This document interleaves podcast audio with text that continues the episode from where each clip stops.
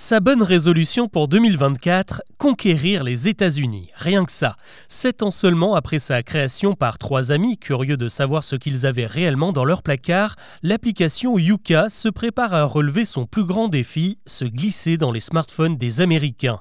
Il y a tout juste deux semaines, l'entreprise française s'est même payé un luxe, une affiche en 4 par 3 sur la célèbre place de Times Square avec ce slogan adressé aux New-Yorkais Vous pensez que vous mangez sainement? Regardez-y à deux fois.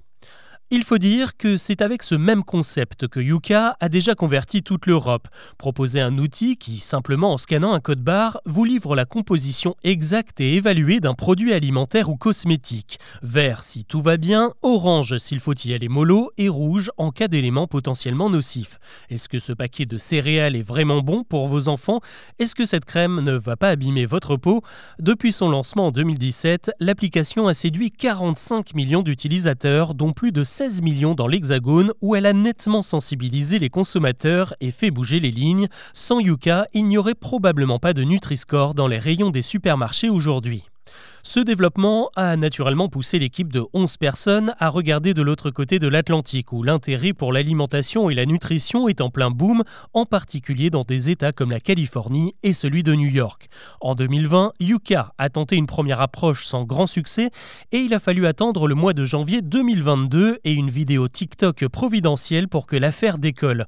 En quelques semaines, le nombre d'utilisateurs américains est passé de 16 000 à 500 000, avec comme meilleurs clients les ados consommateurs de cosmétiques qui cherchent à en savoir plus sur ce qu'ils se mettent sur le visage.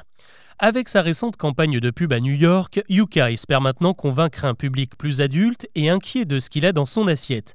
Il faut dire qu'il y a de quoi faire, les trois quarts des Américains sont obèses ou en surpoids, et là-bas, de nombreuses substances interdites en Europe entrent dans la composition de produits de grande consommation comme le dioxyde de titane qu'on trouve dans les bonbons Skittles, certains M&M's et plusieurs marques de chewing-gum. Cette conquête des États-Unis est en tout cas en bonne voie, entre 300 et 500 000 nouveaux utilisateurs téléchargent Yuka chaque mois.